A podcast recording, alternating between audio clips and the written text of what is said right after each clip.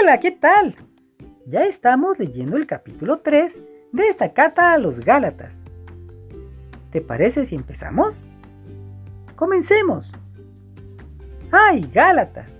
¡Qué tontos son ustedes! Hasta parece que estuvieran embrujados. Yo mismo les di una explicación clara de cómo murió Jesucristo en la cruz. Solo quiero que me digan una cosa.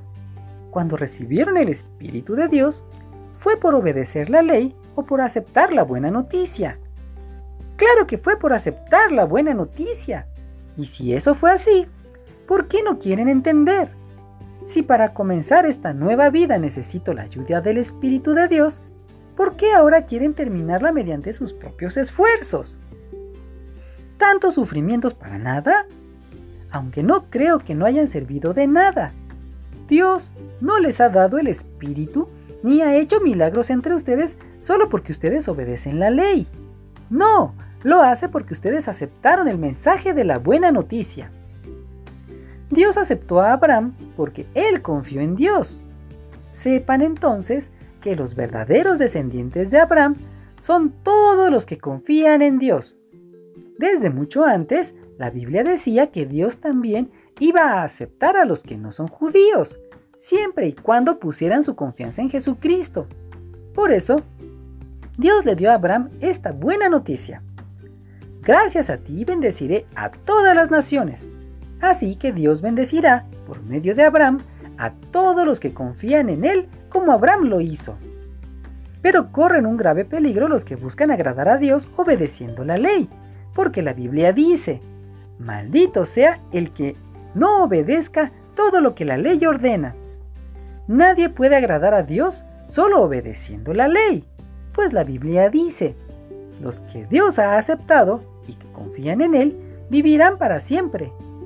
Pero para tener vida eterna por medio de la ley, no haría falta confiar en Dios. Solo habría que obedecer la ley.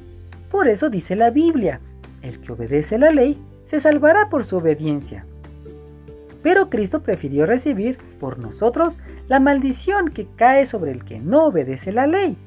De este modo nos salvó, porque la Biblia dice, Dios maldecirá a cualquiera que muera colgado de un madero. Por eso la bendición que Dios prometió darle a Abraham es también para los que no son judíos. Así que si confiamos en Cristo, recibiremos el Espíritu que Dios ha prometido. Hermanos míos, les voy a dar un ejemplo que cualquiera puede entender. Cuando una persona hace un pacto con otra y lo firma, nadie puede anularlo ni agregarle nada. Ahora bien, las promesas que Dios le hizo a Abraham era para él y para su descendiente. La Biblia no dice que las promesas eran para sus descendientes, sino para su descendencia, la cual es Cristo. Lo que quiero decir es esto. La promesa de Dios no puede cambiarla ni dejarla sin valor una ley que Dios dio 430 años después. Porque si Dios diera lo que prometió solo a quienes obedecen la ley, entonces ya no lo daría por cumplir su promesa.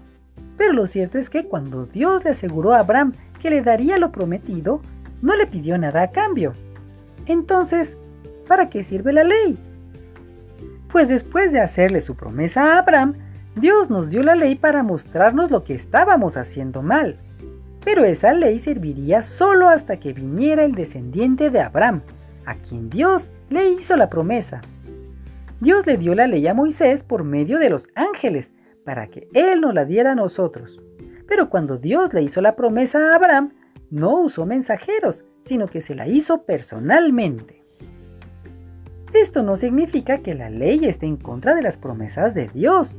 De ninguna manera. Porque si la ley pudiera darnos vida eterna, entonces Dios nos hubiera aceptado por obedecerla. La Biblia dice que el pecado nos domina a todos, de modo que el regalo que Dios prometió es para los que confían en Jesucristo. Antes de eso, la ley fue como una cárcel, donde estuvimos encerrados hasta que vimos que podíamos confiar en Jesucristo. La ley fue como un maestro que nos guió y nos llevó hasta Cristo para que Dios nos aceptara por confiar en Él. Pero ahora que ha llegado el tiempo en que podemos confiar en Jesucristo, no hace falta que la ley nos guíe y nos enseñe. Ustedes han confiado en Jesucristo y por eso todos ustedes son hijos de Dios. Porque cuando fueron bautizados también quedaron unidos a Cristo y ahora actúan como Él. Así que no importa si son judíos o no lo son, si son esclavos o libres, o si son hombres o mujeres. Si están unidos a Jesucristo, todos son iguales. Y si están unidos a Cristo, entonces son miembros de la gran familia de Abraham y tienen derecho a recibir las promesas que Dios le hizo. Fin del capítulo 3. Mañana nos vemos, amigo. Bye.